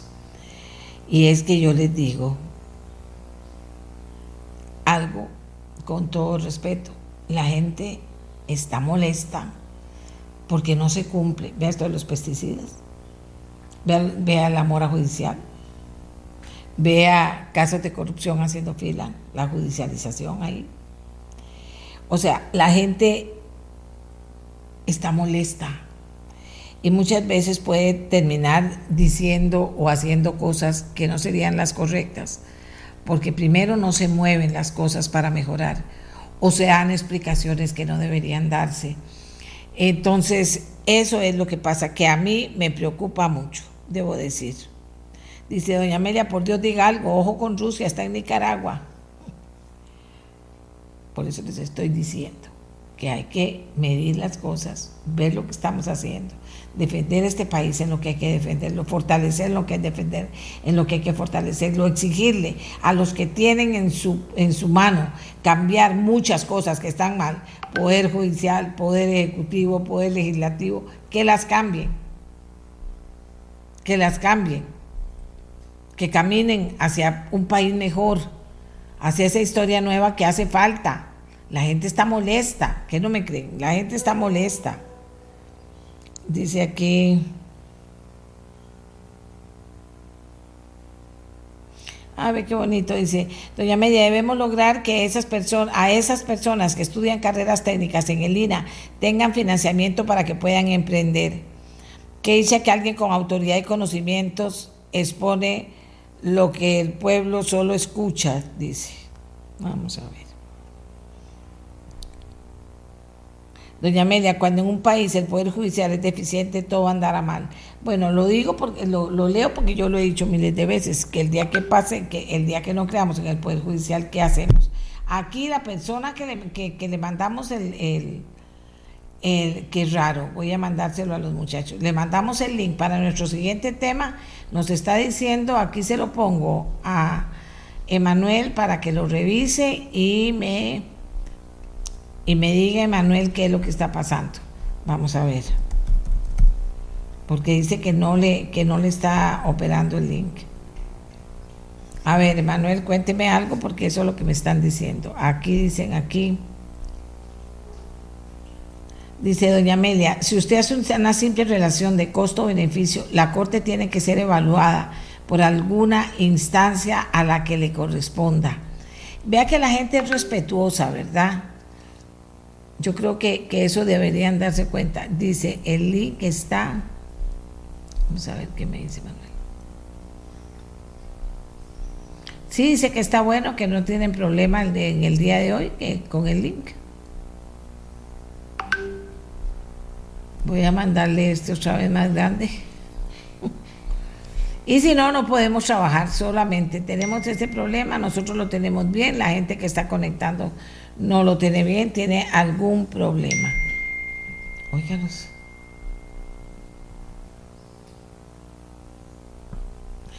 Dice, dice un señor que nos escribe.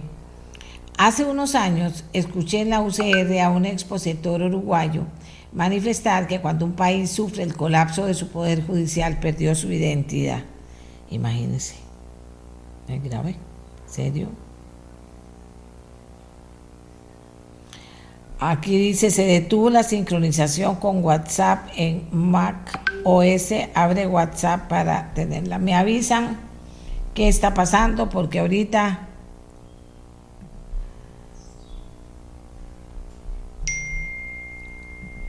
señor. Ok.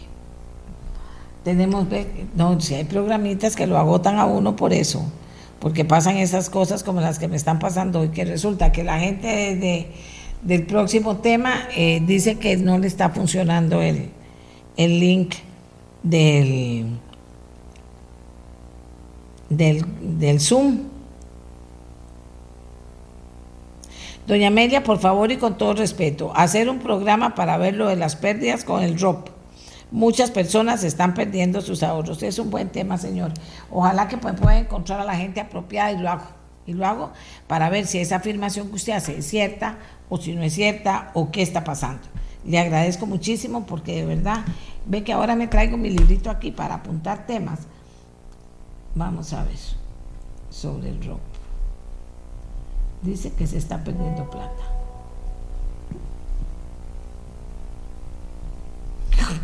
Perdón.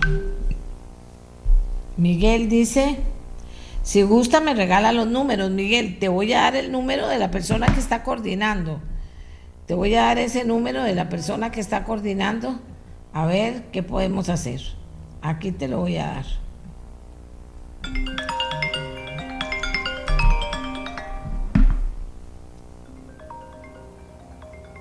No puedo contestar llamadas, estoy en el programa. Marco, me lo escribe con mucho gusto, yo lo veo.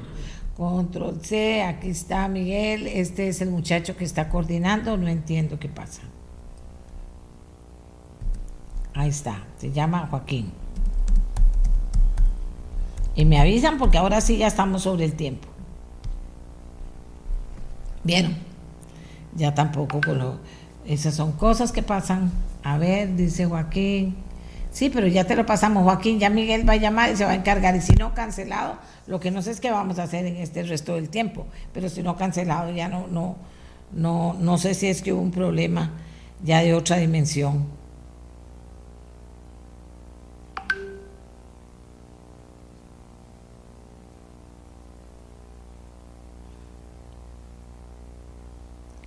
Vamos a ver, te voy a dar el número del celular de, ella.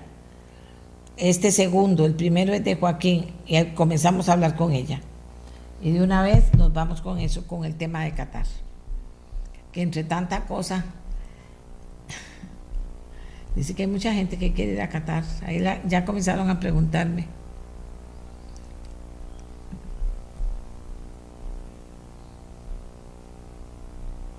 Dice otro señor, lamentablemente no hay peor ciego que el que no ve. La Corte Suprema de Justicia no está a nivel de lo que se necesita. Oigan ustedes, oigan ustedes, ¿Ve? lo que yo digo. He leído montones de montones de montones de montones de montones de montones de montones de montones de comentarios de personas. Eh, ya vamos a tener la llamada con doña Sari Valverde para conversar con ella sobre el tema Qatar, pero eh, de montones de personas eh, que dicen que bueno, que había que decirlo. Otra gente me ha dicho, había que decirlo, pero el presidente no es nada diplomático, eh, pero había que decirlo. Dicen las personas, no digo yo. Y yo lo único que he dicho es esto, y lo otro que, que dije, que la respuesta del presidente de la Corte no la entendí, la verdad por la investidura del presidente y porque estaba recibiendo al presidente, ¿verdad? Estaba, dijo, hay que investigar cómo se financian campañas políticas. ¿Qué quiere decir eso? Claro que hay que investigar, hay que investigar todo, por supuesto, todo, hay que investigarlo. Así es la cosa. Entonces yo no entendí esa respuesta. Pero en fin, la gente dice que bueno, que había que decirlo. Eh, una persona me dice que tal vez él no es diplomático. Y entonces lo dijo de una forma en que se pueda haber eh, resentido la gente. Aquí no es cuestión de resentirse, aquí es cuestión de, de, responder en consecuencia. Bueno, diputados de tres partidos piden respetar independencia de poderes luego del pedido de Chávez a, a, a, la Corte. Es que eso es lo que pasó. ¿Quiénes respondieron de inmediato? El cuerpo político es el que responde, la Asamblea Legislativa. Pero la gente eh, hay que escucharla bueno, nada más estoy ya ahora sí a la espera con el tema de Qatar. Miguel, ahí te lo mandé, nada más me confirmas que tengo a la persona listo.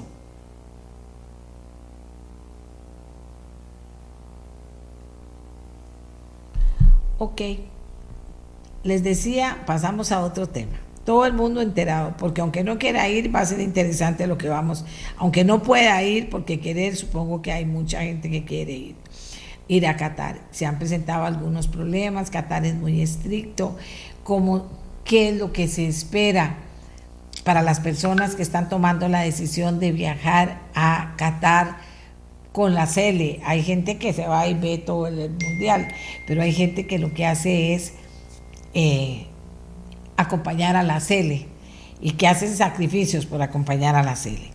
Bueno, teníamos a dos personas para comentar el tema pero con la persona de México parece que nos va a ser difícil eh, conversar. Tengo a doña Sari Valverde, ella es la vicepresidenta comercial de Viajes Colón, y les voy a leer un poquito qué es lo que ha hecho en esa materia. 22 años de experiencia en el sector deportivo, 14 años de comercializar Match Hospitality, cinco mundiales consecutivos, Corea, Japón, Alemania, Sudáfrica, Brasil, Rusia, seis procesos de eliminatoria mundialista, cuatro Copas de Oro, tres Super Bowls, tres Olimpiadas consecutivas, Londres, Río de Janeiro y Tokio, ocho Sony Ericsson de tenis en Miami. ¿Qué significa esto? Que ha estado comercializando en todos estos eventos deportivos y ahora llega Qatar. Y ella viene llegando hace horas, nada más ha llegado de Qatar. Sari, cuéntenos primero para empezar y poner esto en movimiento cómo estuvo esa experiencia suya en Qatar para manifestarle a las personas un poquito de la experiencia directa suya. ¿Cómo está? Buenos días. Amelia, gusto en saludarla y un saludo a los radioescuchas. Este, bueno, realmente Qatar es un país que han preparado para el Mundial. Es un, es un país pequeño, es un país que realmente le brinda a uno seguridad, una, una alta cocina eh, y realmente lugares espectaculares para visitar. Eh, es muy caliente, eso sí, y uno de los principales problemas que enfrentaron algunos de los costarricenses para llegar allá es lo estricto que tiene Qatar para poder llegar, que es el éteras. ¿Verdad? Eh, el tema del éteras es un tema importante de, manifestarles, ya que para el Mundial vamos a tener que hacer el trámite de la que incluye casi los mismos documentos. Copia del pasaporte, eh, copia de, la, de las vacunas, si se, si se vacunaron en Estados Unidos y si se vacunaron en Costa Rica o cualquier otro país del mundo, tienen que, que dar el, el QR. Eh, copia de la orden de entradas confirmada por FIFA o por Match Hospital y la copia del el hotel igualmente confirmados que van ligadas a las entradas. Qatar es un país de, o, digamos, es un Doha, es una ciudad de 100 de, 100 kilómetros cuadrados donde tenemos ocho estadios y tenemos únicamente 30 mil habitaciones por noche para el Mundial, para albergar a un millón y medio de personas en la primera fase. ¿Y cómo van a hacer? Realmente eso es parte, digamos, de los de los retos que tiene el comité organizador de la FIFA eh, realmente, pues, algunas cosas importantes. Costa Rica clasificó tarde, es la última selección en clasificar, por tanto, la disponibilidad hotelera eh, es reducida. Eh, tanto el comité organizador como el gobierno de Qatar han rentado a MSC Cruceros dos barcos. Uno que es el MSC Poesía con 1.400 cabinas. Eh, y el y el MSC World Europe que tiene 2.600 cabinas. Esos van a estar atracados en el puerto. Eh, no crean que el puerto es largo, realmente el puerto está en el puro centro, está enfrente del mercado eh, Soagua Kif, frente al Corniche, realmente a 500 metros de donde está el, el digamos, que está contando los días para poder, eh, que estamos ya para iniciar el Mundial. Es un gran reto para ellos, eh, también pues realmente lo que es el tema de infraestructura a nivel digamos de transportación el metro tiene tres líneas una una roja una verde y una y una dorada que es por donde uno se puede movilizar en la ciudad. Pero adicionalmente de eso tienen que traer buses de China de Dubái de Arabia Saudita para poder atender todas las necesidades de los fanáticos que van a estar para este mundial. Óigame, Dicen que es un sueño y que, bueno, sí, que la comida es riquísima, que el calor es altísimo, pero que hay muchísima gente que quiere, que quiere intentarlo. En medio de toda esta circunstancia, Sari, yo también le quería preguntar, porque me parece importante que una de las cartas de presentación que tienen ustedes es Matched Hospitality. ¿Qué significa? Pero después decirle, o sea, eh, va a haber lugar para que la, la, gente costarricense pueda organizarse para ir a ver el Mundial y ver por lo menos a la, a la selección nuestra? Sí, tal vez importante. Nosotros eh, somos el representante único en Costa Rica, somos los que tenemos los derechos exclusivos desde el año 2008. Es una licencia que se compra para todos los mundiales y nuevamente nosotros la compramos. ¿Qué es un match hospitality? No es un partido de 90 minutos, es una experiencia de 6 horas. Nosotros vendemos eh, comidas y bebidas dos horas antes del mundial. Eh, pasa, pasa, perdón, dos horas antes del partido, el partido y una hora después del partido. Qatar es un país complicado. Eh, en el estadio no va a haber licor, en la calle no hay licor, solo en algunos restaurantes de cuatro y de cinco estrellas. Eh, entonces, ¿qué es realmente esto? Son carpas adyacentes, en el caso de las Match Club y las Match Pavilion, son carpas adyacentes al estadio, climatizadas, donde vamos a poder disfrutar de cervezas, vinos, destilados, eh, comida estilo street food, eh, de tres tiempos de comida, etcétera, donde nuestro cliente va a estar sumamente cómodo y, y fresco para poder disfrutar un partido eh, de 90 minutos. Después, después de eso, cada uno se moviliza y las entradas de Macho Hospitality todas están ubicadas en las bandas laterales, lo que se conoce como categoría 1. Eso significa, porque cuando oía los muchachos de Monumental transmitiendo desde allá, que es que había que estar o en el carro o en el hotel, porque el calor lo hacía invivible poder, ¿verdad? O llegar a un lugar que estuviera acondicionado. ¿Cómo funciona eso? Realmente los estadios son climatizados, o sea, todos los estadios tienen aire acondicionado, o sea que realmente en el estadio no tenemos mayor problema de calor, pero sí estar en la calle, digamos, entre las 8 de la mañana y las 3 de la tarde. Estábamos hablando que ahora estuvimos en 40 grados, eh, entre 40 y 50, y para el Mundial vamos a estar entre los 30 y los 40 grados. Eh, hay que llevar ropa ropa fresca, eh, porque digamos, además es un es un calor húmedo, así que pues hay, hay, hay bastante calor. Y lo otro importante es que en las tardes, después de las 4 o 5 de la tarde, como es desierto, enfría, hay un poco de viento eh, lo que hace pues más incómoda, digamos, el hay que cargar pues algo para no tener tanto frío. En, los, en el estadio, ahora que estuvimos en, los, en el partido de Perú, eh, Australia y Costa Rica, Nueva Zelanda, pues sí hacía frío. El, el, frío sale por debajo, digamos, de los, de los asientos, es personalizado, o sea, cada asiento tiene su aire acondicionado. Bueno, vamos a ver y tomando en cuenta que, que, es tan exclusivo, por decirlo así, bueno, uno no entiende por qué la FIFA lo hizo si no tenía todas las habitaciones como para, para que pudiera ir la gente que habitualmente va a estos mundiales. Yo no sé si usted tiene números de eso, pero siendo tan exclusivo también va a ser muy caro, Sari. Es importante para Rusia, eh, se contaban alrededor entre 120 mil y 200 mil noches cama en Rusia y para este mundial en Qatar estamos hablando de 30 mil. Eh, si es exclusivo, hay varias cosas importantes. Primero, eh, los precios están disparados en, lo que es hotelería. Eh, han crecido un mil por ciento comparado con, los, con, todos los compatriotas que fuimos a ver el partido ahora de Costa Rica de repechaje. Los precios están al mil por ciento. O sea que un hotel que normalmente costaba 200 dólares la noche por habitación cuesta dos mil dólares eh, y realmente pues eso lo hace exclusivo. Por, otro, por otra parte también el tema de los aéreos, eh, ir a Qatar en estas fechas pues nos costaba entre 2.000 y 2.500 dólares, para el Mundial va a andar entre los 3.000 y los 5.000 dólares.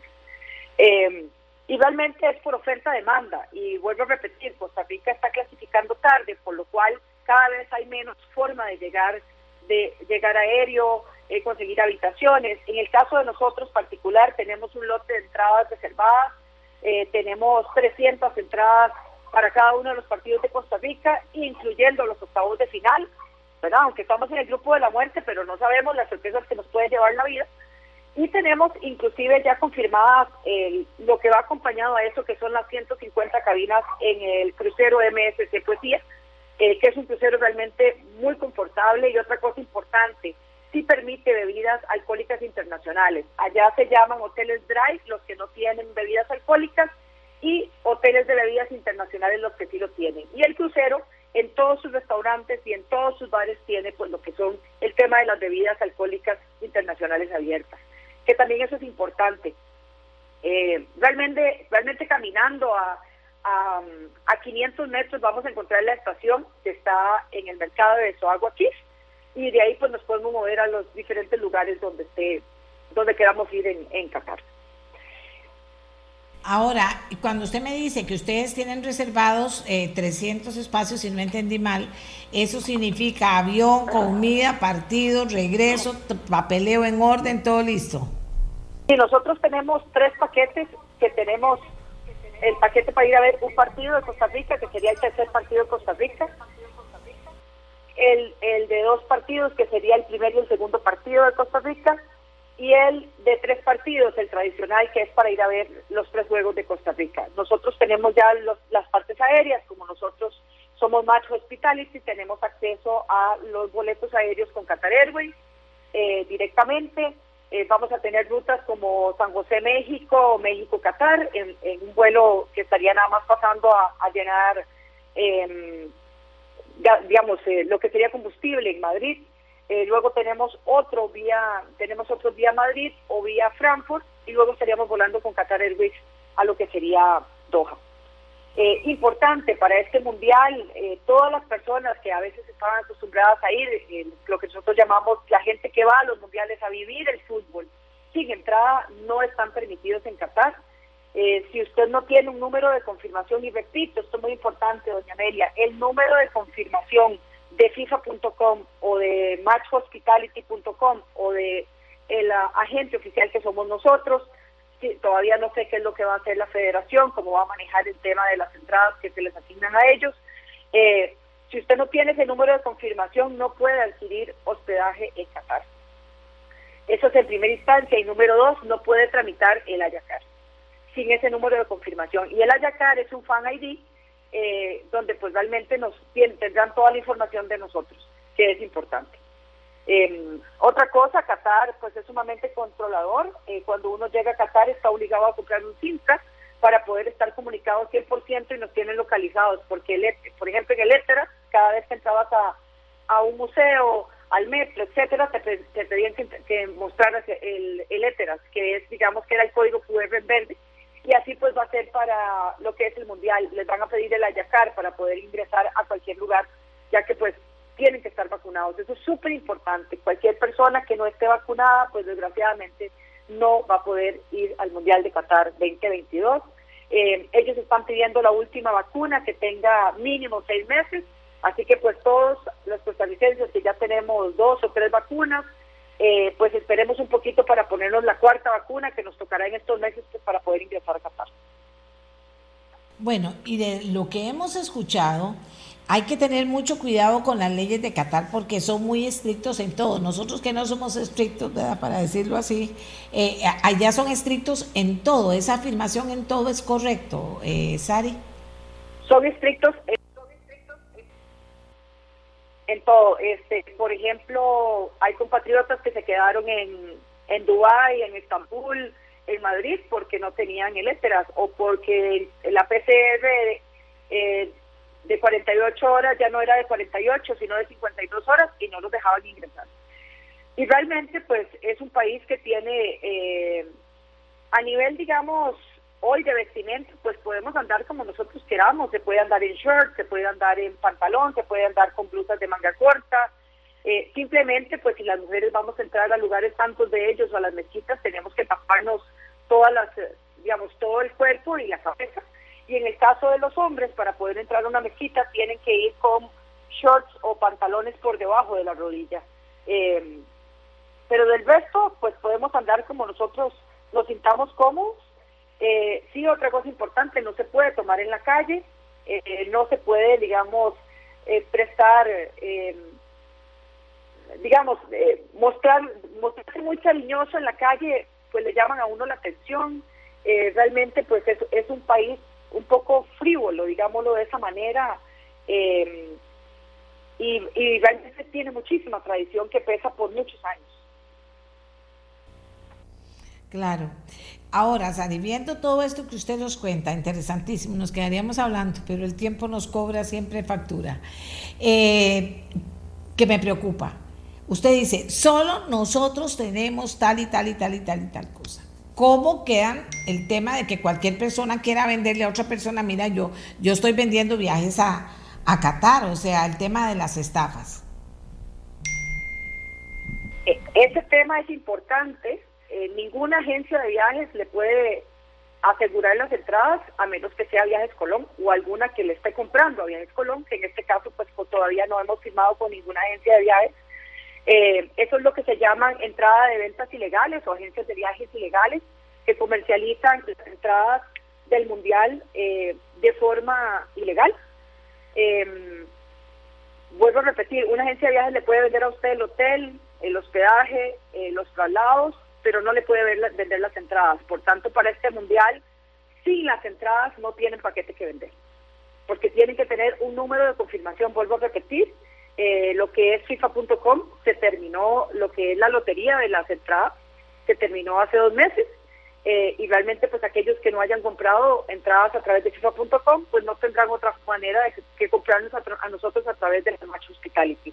Nosotros también estamos vendiendo no solo paquete completo, también estamos vendiendo un paquete que incluye solo las entradas de dos partidos y el hospedaje o tres entradas y el hospedaje, eso abarata bastante los costos y cada quien pues tendría que ver cómo llega a Qatar eh, pues para poder contribuir un poco al tema, al tema de los costos. Eh, realmente pues vivir un mundial es una de las cosas más, más emotivas que yo he vivido en mi vida. Yo voy para mi sexto mundial y realmente cada vez que veo a la selección jugar en un mundial, cada vez que suena el himno nacional, realmente se siente uno lleno, se siente completo y además del posicionamiento que toma nuestro país a nivel mundial para poder eh, colocarnos como un país importante a nivel turístico, pues siempre también da réditos. ¿Se puede comprar paquetes del mundial con los clubes de viaje? Pregunta alguien. Sí, señora, no tenemos ningún problema, los estamos aplicando. Eh, pueden llegar a nuestra oficina, al primer piso del Centro Colón. Eh, cambiamos nuestra central telefónica eh, al 4020, eh, 4030.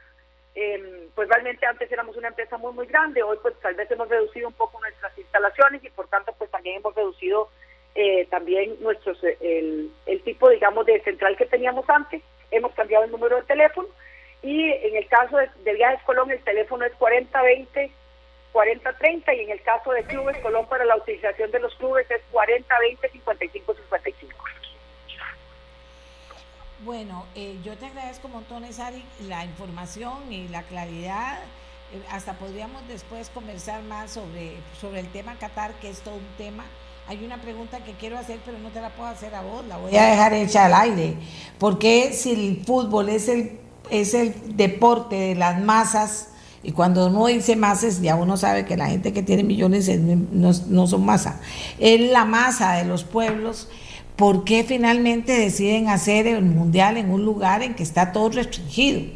O sea, no solo el tema de la cultura y eso que, que pasa, pero el tema de, de, las posibilidades reales, a menos de tener mucho dinero, pero aún teniendo mucho dinero, me parece que muchísima gente, por más que quiera, no va a poder ir por el tema, por el tema de esta decisión, que entiendo la que la toma es la FIFA. Nada más contésteme lo que usted pueda, Sari, pues no le, esa pregunta es para la FIFA.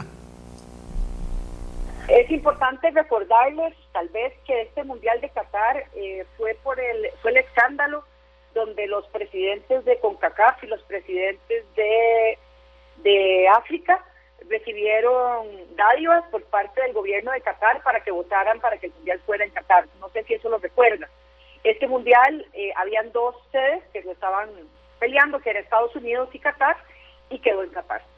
Eh, recuerde que es, sí es FIFA, pero lo hacen a nivel de votación de todos los este, agremiados que tienen, que son todas las federaciones del mundo que están agremiadas a FIFA.